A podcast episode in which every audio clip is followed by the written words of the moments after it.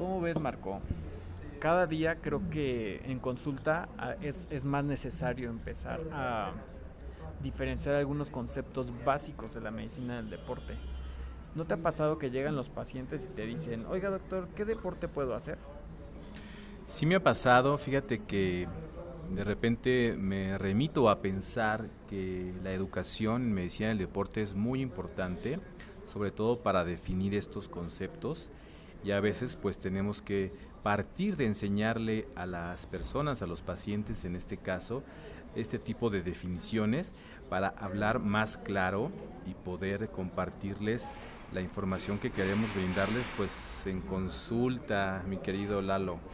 Pues sí, hay que empezarle, porque si no, difícilmente vamos a poder hacer entender la, la, la diferencia si no somos claros, ¿no? Y, y, también porque muchas veces es válido que la gente o el mismo médico tratante pues no sepa la diferencia. Entonces, quédense con nosotros, vamos a ver qué, qué sacamos de este tema tan importante.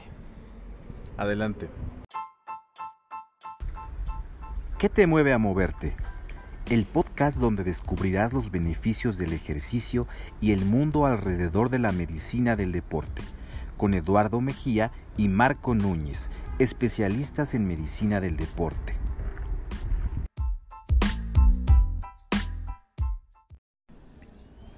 Pues empecemos, Marco. ¿Qué te mueve a moverte? Me da mucho gusto estar nuevamente aquí con ustedes compartiendo este podcast les agradezco mucho todos sus comentarios, hemos recibido bastantes y bueno, muchos de ellos son acerca de este tema que acabamos de, de, grabar la vez pasada y que ustedes nos hicieron favor de escuchar, comentarnos y sugerir muchos más temas, los cuales, bueno, pues estaremos comentándolos con todos ustedes poco a poco.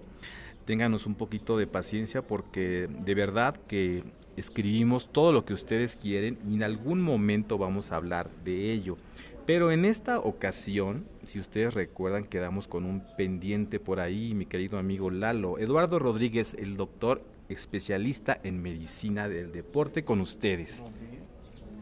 Mejía, Marco. Mejía, dije Rodríguez. Rodríguez. Pero bueno, no importa. Eduardo Mejía. El, el, el, lo importante es que estamos aquí compartiendo nuevamente. Ajá. Y pues bueno, eh, como les decíamos en el intro, creo que es importante empezar a diferenciar un poquito pues conceptos básicos de la medicina del deporte, porque cuántas veces realmente nos enfrentamos a esta situación que, que la gente confunde, e incluso digo, no es por criticar campañas masivas del sistema de salud ni nada por el estilo, pero cuántas veces no el actívate, eh, muévete o actividad física y lo confunden con ejercicio. Entonces, tenemos que empezar con eso, ¿no? Porque eh, dentro de todos los programas de ejercicio y las indicaciones que se les da a los pacientes de movimiento a lo largo del día, pues incluyen distintas cosas. Principalmente es la actividad física, segundo punto, no olvidar el ejercicio y hay que diferenciar que el deporte es otra otra área, otra otra otra circunstancia muy muy diferente y sobre todo con una mayor disciplina que lo vamos a ir desmenuzando poco a poco, ¿no? Eh, pues bueno, empezando con la definición de, de actividad física, y, y, digo, esto no nos lo sacamos de la manga, ¿eh? o sea, esto viene con bibliografía, a lo mejor no, no tan científica si pueden verlo, pero la que está al alcance de la mano de todos.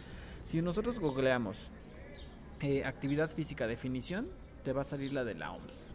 Y la de la OMS te la define como cualquier movimiento que produce un gasto de energía, ¿no?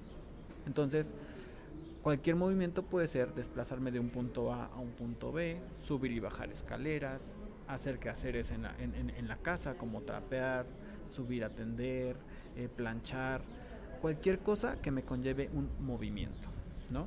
Eh, hay, que, hay que tomar en cuenta que la cantidad de actividad física sí importa, ¿sí? Porque no es lo mismo tener yo un, una actividad de 500 pasos al día, de 1000 pasos al día, a tener una actividad eh, considerable buena, arriba de 10.000 pasos por día, que eso es lo que siempre se les recomienda. ¿no? Entonces, sí es importante, como les decía, empezar a diferenciar cada cosa. ¿no? Y más porque eh, lo que les digo, o sea, nosotros siempre les recomendamos y, y, todo esto va principalmente enfocado a distintos números, a distinto tipo de pacientes. Vamos a saber que hay pacientes con características específicas en las cuales no van a poder tener un movimiento correcto o un movimiento sin antes rehabilitar muchas otras situaciones. Pacientes con sobrepeso, pacientes con obesidad, pacientes adultos mayores, pacientes a lo mejor con algún grado de, lesión o alguna discapacidad de por medio, eh, o pacientes que incluso no conocen la parte del ejercicio. Entonces, en esos pacientes, ¿cómo iniciamos? Aumentando la actividad física, ¿no? Y entonces era lo que les decía. Entonces, el chiste es decirles, ah, bueno, ¿cómo está tu día a día? ¿Cómo es tu tiempo? Si tienes tiempo de moverte entre la hora de la comida y la hora de la cena, hazlo, ¿no? O sea, lo que se les recomienda es evitar conductas sedentarias con el fin de mantenerse activos durante el resto del día, ¿no?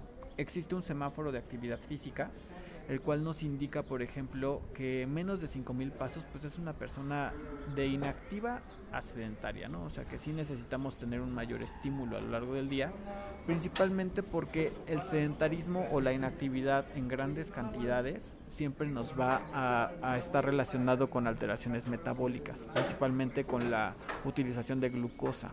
Entonces, pacientes con diabetes, pacientes con sobrepeso, pacientes con algún grado de dislipidemia, se les recomienda aumentar actividad física a lo largo del día. ¿Y cuál es esta? Al menos llegar a esos 5000 pasos en un inicio e ir escalando de, 7, de 500 pasos por semana, perdón, hasta llegar a la meta de los 10000 pasos sin contar el ejercicio. ¿Cómo ves, Marco?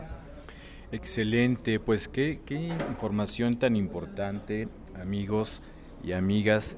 Pues miren ustedes, quiero hacer un paréntesis aquí para que veamos la importancia que tiene la administración correcta del ejercicio y por supuesto mencionar los beneficios que esto nos puede traer.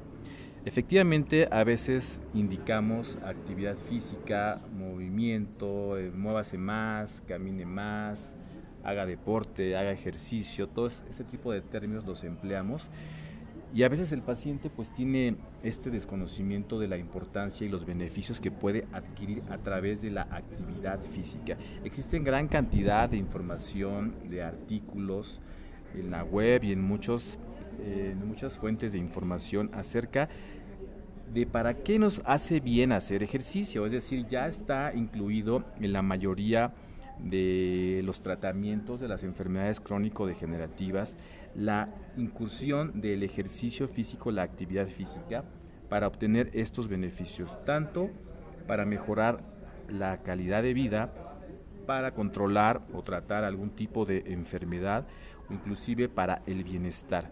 Y también en el apartado del deporte, de una manera lúdica, podemos encontrar también que el deporte y el ejercicio específicamente el deporte y el alto de rendimiento, pues también son actividades que el hombre ha elegido para competencia, para eh, lograr muchas metas y que también tenemos que incluirlos para ver de qué manera pueden llevar a realizar la actividad sin lesionarse, mejorando sus metas, sus logros y sobre todo siempre teniendo presente el cuidado de la salud.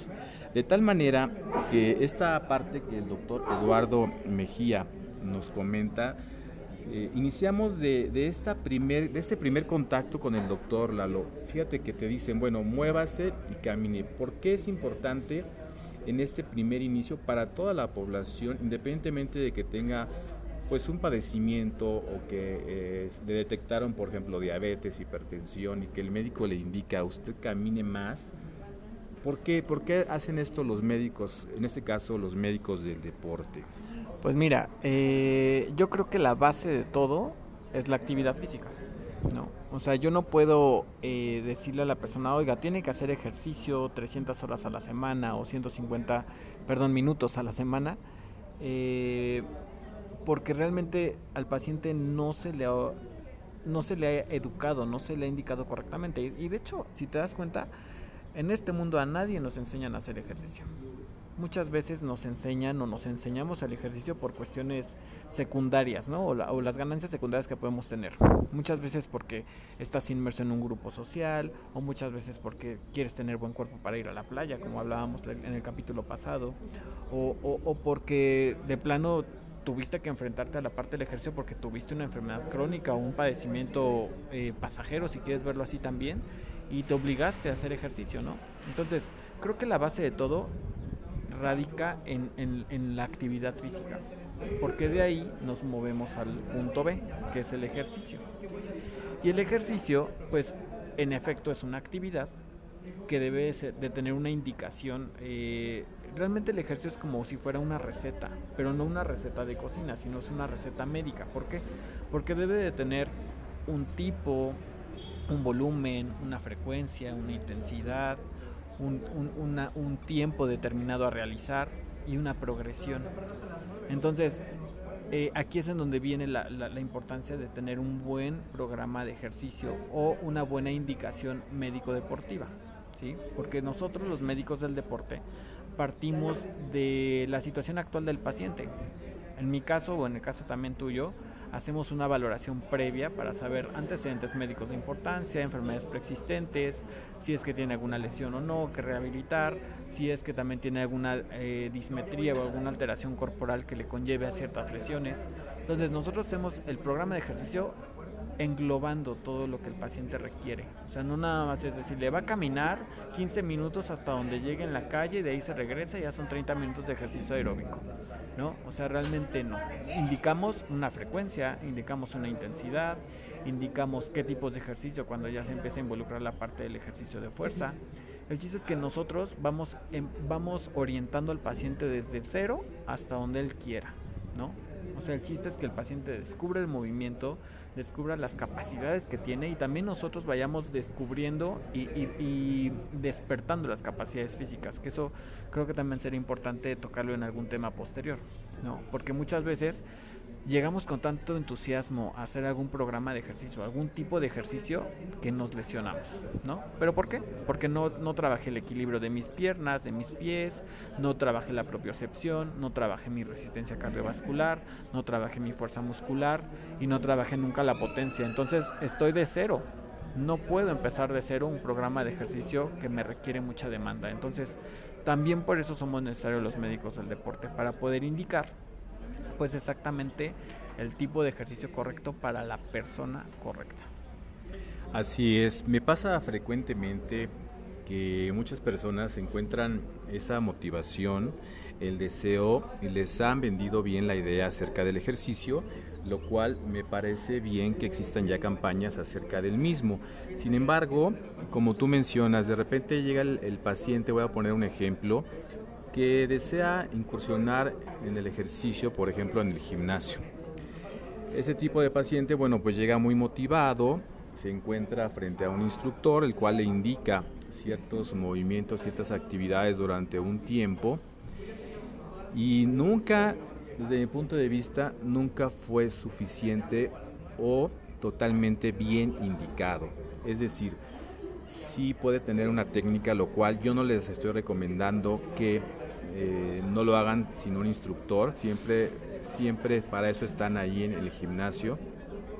Pero aún así me ha tocado que al corto plazo pues se encuentran lesionados, tanto por una mala dosificación del ejercicio, se encuentran agotados, se encuentran cansados o también pueden llegar con una lesión ya sea por la técnica o simplemente porque no tenían ese hábito, no fueron llevados poco a poco y la misma lesión les lleva a detenerse, a descansar, a abandonar la actividad, muchas veces inclusive ya a rechazarla por esa mala experiencia o regresan pues ya tocados como por ahí dicen, ¿no? Llegan, regresan lesionados, se mantienen haciendo una actividad con alguna lesión y así continúan y se va haciendo una cadenita y se vuelve, así, se vuelve una actividad ya más gratificante y saludable, se vuelve una actividad pues a fuerzas y nuevamente terminan abandonándola. Entonces, bueno, pues es muy importante tomar conciencia de que el ejercicio nos va a traer muchos beneficios, pero que nuevamente insistimos con ustedes, debe ser adecuadamente dosificado, individualizado y con una meta específica que en este caso y en este programa estamos hablando en términos de salud por el tema precisamente que ya ha definido el doctor Eduardo, primero de actividad física y ahora se remite al tema de ejercicio físico que también puede ser ejercicio terapéutico, mi querido amigo. Claro, claro, aquí ya, ya es donde empezamos a, te digo, a individualizar. O sea, ninguna, ningún programa de ejercicio es igual al otro, aunque ustedes pudieran pensar que sí. Si nosotros nos enfrentamos muchas veces a las, a las indicaciones que damos, pero realmente no, o sea, eh, y aquí es en donde empieza la bifurcación y esta división de, de dónde podemos trabajar los médicos del deporte, ¿no? Trabajamos con población general que conoce ejercicio, población general que no conoce el ejercicio, población general que requiere una rehabilitación eh, y sobre todo población general que a lo mejor ya cuenta con una disciplina, que serían los deportistas de alto rendimiento como antes mencionabas. Y entonces esto me, me remonta a, a, tener que definir, perdón, la, eh, qué es el deporte, ¿no? Y, y, digo, el deporte, eh, pues realmente es mucho más complejo de lo que nosotros muchas veces pensamos, ¿no? ¿Por qué? Porque para ser deportista necesitas tener una vida completa.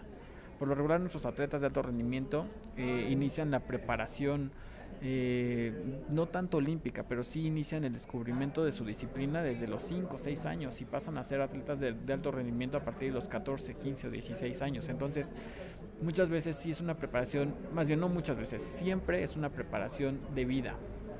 Y es una preparación que les conlleva principalmente a modificaciones corporales, modificaciones fisiológicas y modificaciones en todos los sentidos en su estilo de vida.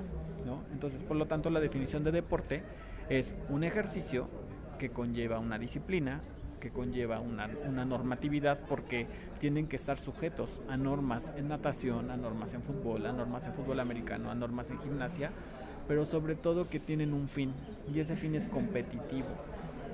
Si yo no compito, si yo, y digo competencia hablando de olimpiadas, de panamericanos, de centroamericanos o de regionales, eh, ese tipo de personas son, son, son las que son deportistas, ¿no? Personas que entrenan seis días a la semana, de, de dos a cuatro horas en promedio, dependiendo su, su, su macrociclo, y, que, y que están enfocados en, en, eso, ¿no? En una medalla, en, una, en un trofeo, pero que sí tienen esa, esa disponibilidad también de vida, ¿no? Muchas veces aquí este, mencionaban que, que el deportista debe ser alguien que elige su propio deporte, no siempre sucede así porque, bueno, a los 5 o 6 años, ¿quién elige algo, no? Difícilmente elegimos nuestra ropa. Pero, exacto. Pero lo, lo que quiero que entendamos es que deporte es aquel que dedica una vida o aquel que dedica una trayectoria completa y que tiene un fin competitivo. ¿no? Entonces, aquí viene algo bien importante. Retomando todo, vemos que la actividad física es el movimiento a lo largo del día, el ejercicio ya es algo enfocado, ya sea con, un objetivo de beneficio a nivel de salud, a nivel de calidad de vida o de imagen corporal, si lo queremos ver así. Y el deporte ya es una disciplina que conlleva una competencia y una normatividad con respecto a, la, a la disciplina que se practique. Entonces, sí es importante hacer el comentario de no confundir actividad física con ejercicio y ejercicio con deporte, porque no son lo mismo. O sea, los tres pueden coexistir en una sola persona, sí, pero nunca equipararlos a un sinónimo. O sea, siempre son parte de un esquema de, salud. También hay que tomar en cuenta eso. Entonces, eh, pues ya, ya, ya que definimos esto, pues hay que empezar a preguntarnos, ¿no? ¿Cuánto me muevo al día? Digo, la mayoría de smartphones o de celulares ya traen esas aplicaciones integradas. También ponerme a pensar, oye, qué ejercicio hago. Y aquí el que, el que muchas veces los pacientes me dicen, eh, no, pues es que yo camino mucho, doctor. Sí, usted camina, pero porque camina de su casa a lo mejor al, transporte público o camina eh, de aquí, o, es un ejemplo que yo les pongo muy, muy frecuente a las personas. O sea, hay veces que los pacientes me dicen, no, doctor, es que yo camino muchísimo. Pero el paciente es mensajero, el paciente es cartero, o el paciente es ingeniero en alguna obra y tiene que hacer recorridos forzosamente. ¿no? y obviamente va a recorrer esos 10 mil, 15 mil o hasta 20 mil pasos por día, pero no tiene espacio para la práctica de algún ejercicio. O al revés, ¿Qué pasa con, con, la situación actual en oficinas? ¿no? Muchas veces los pacientes me dicen, oye, es que yo sí hago ejercicio. A ver, cuéntame tu día. No, pues yo me levanto a las 5 de la mañana, manejo una hora para el gimnasio, hago dos horas de gimnasio, de ahí manejo al trabajo y ya en el trabajo pues todo el día sentado porque salgo hasta las 8 y otras dos horas de camino a casa, pues ya son 10 horas sentado. Entonces nos damos cuenta que hacen ejercicio, pero no se mueven a lo largo del día. Entonces aquí lo importante y sé que suena muchísimo y suena muy complejo porque pues como les decía la vez pasada en el capítulo anterior, difícilmente el movimiento y la parte de salud y bienestar pudiera estar peleada con, con el tiempo de trabajo y con la, y con la situación de, de, vida social.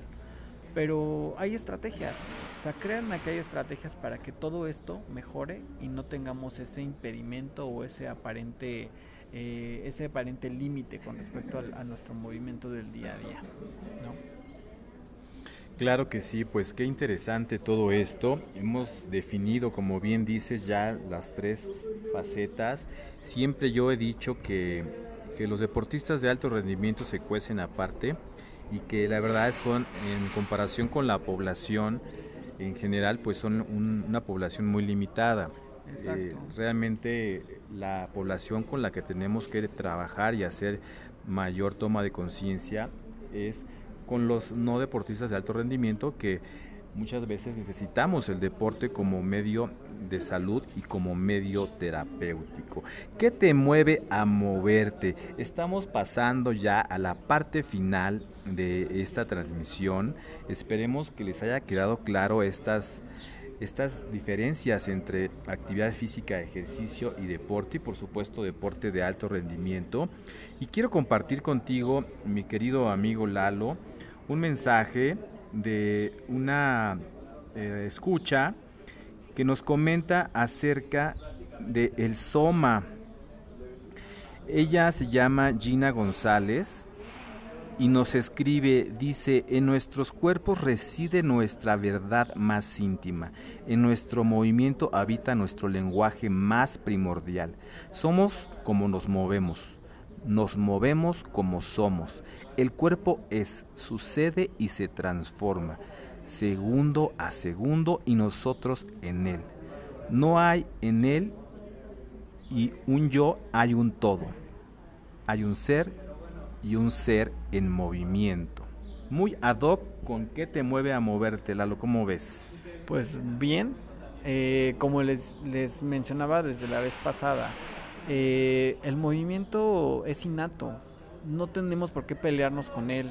Sé que la, la, situación de vida actual eh, nos ha modificado el tener que este, tener una vida un poco más sedentaria. Y, y, pareciera muy difícil lograr estas metas que les decía, ¿no? O sea, los 10.000 pasos, los, los 150 minutos de ejercicio a la semana, eh, las 8 horas de sueño, nuestros 5 alimentos al día, nuestros 2 litros de agua, ¿no? O sea, primero hay que, hay que dejar de pelearnos con esos estándares o con esas, eh, no quiero llamarle imposiciones, pero, pero no veamos el número. Hay que implementar em, opciones, hay que implementar eh, pequeños cambios o estrategias a lo largo de nuestro día a día que sean perdurables. Porque también, si yo me voy a enfocar a querer tener todo esto de un jalón y querer hacer todos estos cambios de la noche a la mañana, lo único que voy a lograr es lo que mencionas, frustrarme y un abandono eh, precoz. Entonces, vamos disfrutando el movimiento, vamos disfrutando los pequeños cambios que parecieran insignificantes, pero créanme que si ahorita se enfocan en los pasos que dan al día y se dan cuenta que están en 5000 pasos, no pasa nada. Hagan algo para que la próxima semana esos 5000 sean 5500 y para que dentro de dos semanas esos 5500 sean 6000. Entonces, va a llegar un momento en el que lo logren y lo logren hacer correctamente. Entonces, no hay que frustrarnos, hay que disfrutarlo y como dice tu amiga que, que nos compartió este, esta, este, este pensamiento, Así es. hay, que, hay que vivir en, en, en, orden y hay que vivir sobre todo, em, pues sin pelear como les decía, con, con, la parte del movimiento y la parte del, del todo. Somos un ser, un ser que se mueve, o sea, y acuérdense que somos 70% agua y agua que no se mueve se estanca. Qué bonita reflexión, queridos amigos. Hay que moverse. Pues pronto estaremos hablando acerca, más bien en, cada podcast, si nos lo permiten, estaremos hablando los beneficios del ejercicio, ya que no nada más se limitan a esta prevención de la salud, obviamente es lo más importante y, como tú dices necesitamos movernos, sino todos los demás, una gran lista de beneficios que tiene la actividad física y el ejercicio y que estaremos mencionándolos en los temas posteriores. Bueno, pues estamos llegando ya al final de este tema. Nos da mucho gusto compartir con todos ustedes y que nos sigan, que nos comenten, como es el caso de nuestra amiga Gina con esta hermosa reflexión. Espero que nos visiten para la siguiente tema. Ya tenemos programados algunos temas. ¿Quieres mencionar algunos de ellos? Eh, yo preferiría que eh, sea sorpresa. Que sea sorpresa, ok.